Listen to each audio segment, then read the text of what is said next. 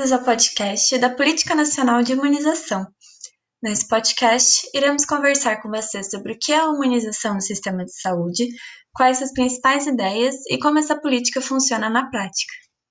Portanto, preparem o estima e a pipoca que hoje o papo será bem interessante. Bom, vamos ao ponto.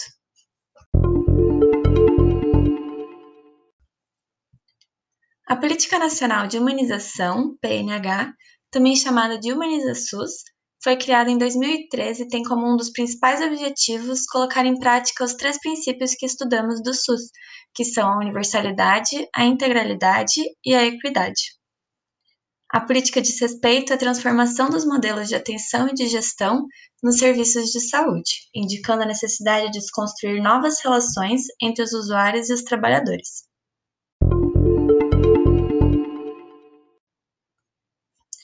Humaniza SUS incentiva, através de reuniões e de rodas de conversa, discussões entre três grupos, que são os gestores, os trabalhadores e os usuários. O objetivo é que juntos, através dessa troca de ideias que se tem nas rodas, eles possam identificar problemas e dificuldades em cada serviço de saúde, mostrando para cada grupo a importância do seu papel na humanização dentro do sistema de saúde e construindo de uma forma coletiva mudanças na maneira de atender e de cuidar.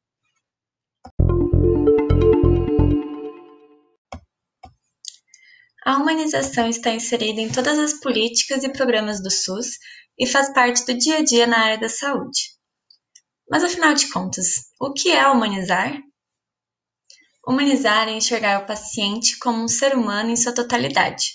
É chamar ele pelo nome, olhar nos seus olhos e conversar com ele não apenas sobre a sua doença, mas também conhecer ele, entender a sua cultura, sua religião, seu modo de viver, as suas limitações e o que ele realmente precisa. Entendendo esse lado do paciente, pode-se montar um plano de trabalho individual e sem impor regras gerais, afinal de contas, o que funciona para uma pessoa nem sempre funciona para outra. Lembrando que o tratamento ele não se dá apenas como um tratamento da forma física, mas também da sua parte emocional e psicológica. Tratando o paciente em sua integralidade, tem-se um tratamento melhor, mais humanizado e visando sempre a melhora do mesmo, lembrando que o paciente é a melhor pessoa para ajudar a montar o seu plano de tratamento, uma vez que é ele quem entende as suas limitações, os seus hábitos e o que funciona para ele ou não. Depois da gente contar então um pouquinho que é a humanização, a gente vai falar sobre os resultados que eles buscam atingir na prática, né?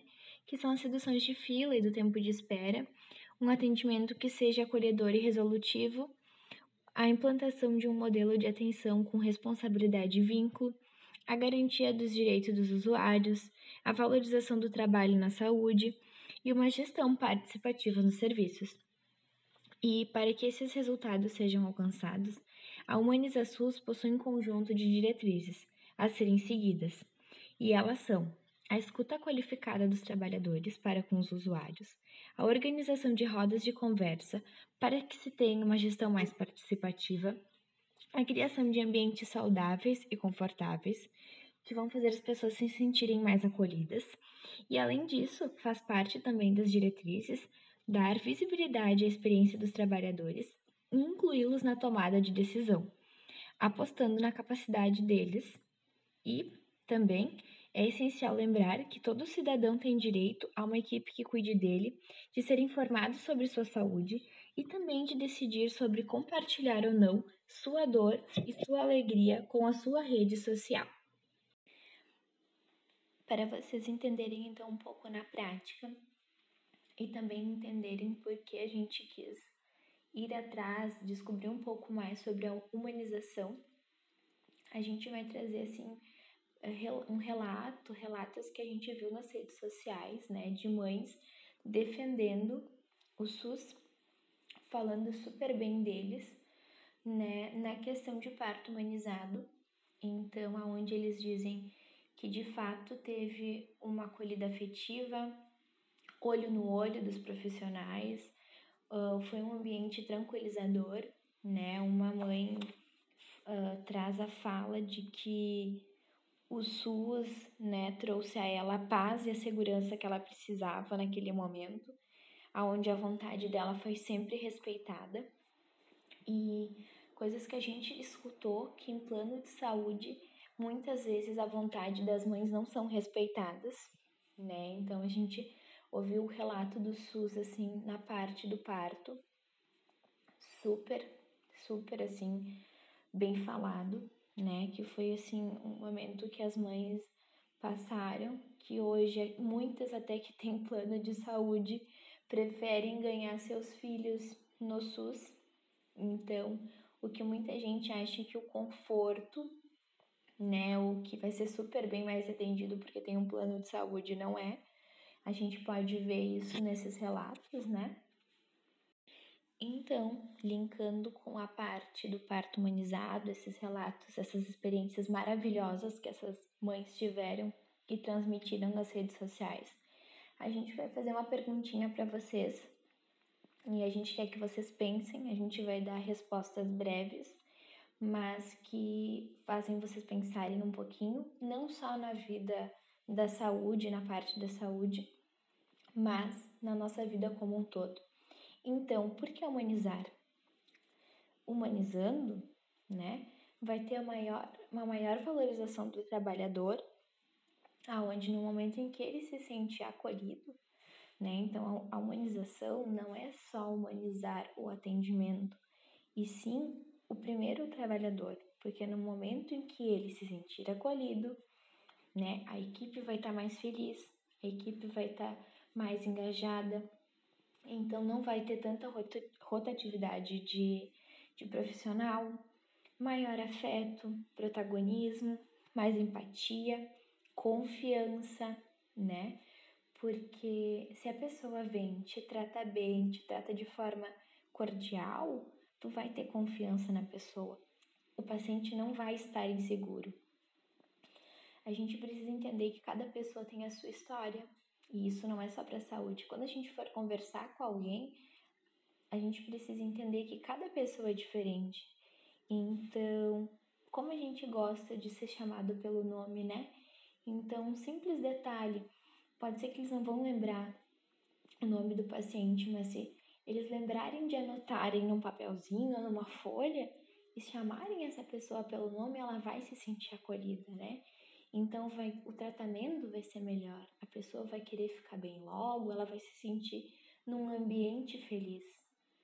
Então, a questão da afetividade, né, um respeito. Então, se a pessoa não estiver bem naquele dia, tudo bem, tu não precisa vir com a maior alegria, né? Até nós fomos pesquisar sobre a questão do, dos palhaços, né, dos doutores da alegria nos hospitais, eles respeitam as crianças, eles não entram em todos os quartos. Se aquela criança não tá bem naquele dia, eles não vão entrar. Então, humanização é tu entender, tu se colocar no lugar da pessoa, respeitar ela, para ganhar a confiança dela e no outro dia poder voltar e terem uma conversa super bacana.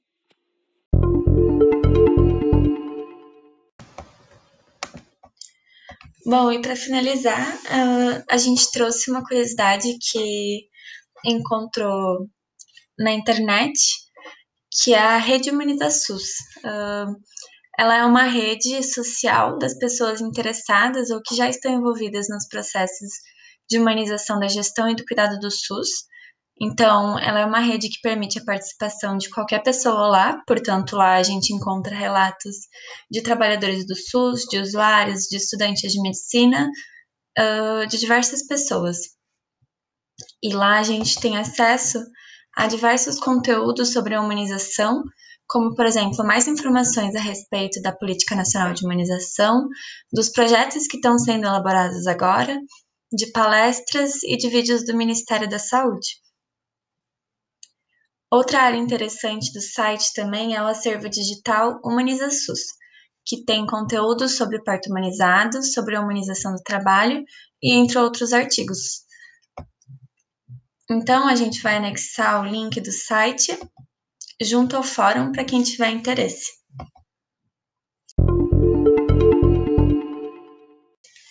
Bom, o podcast Políticas Nacionais de Humanização termina por aqui. Espero que tenhamos conseguido explicar para vocês um pouquinho mais desse conceito tão importante que é a humanização. Obrigada para quem nos acompanhou até aqui, um beijo enorme e até a próxima!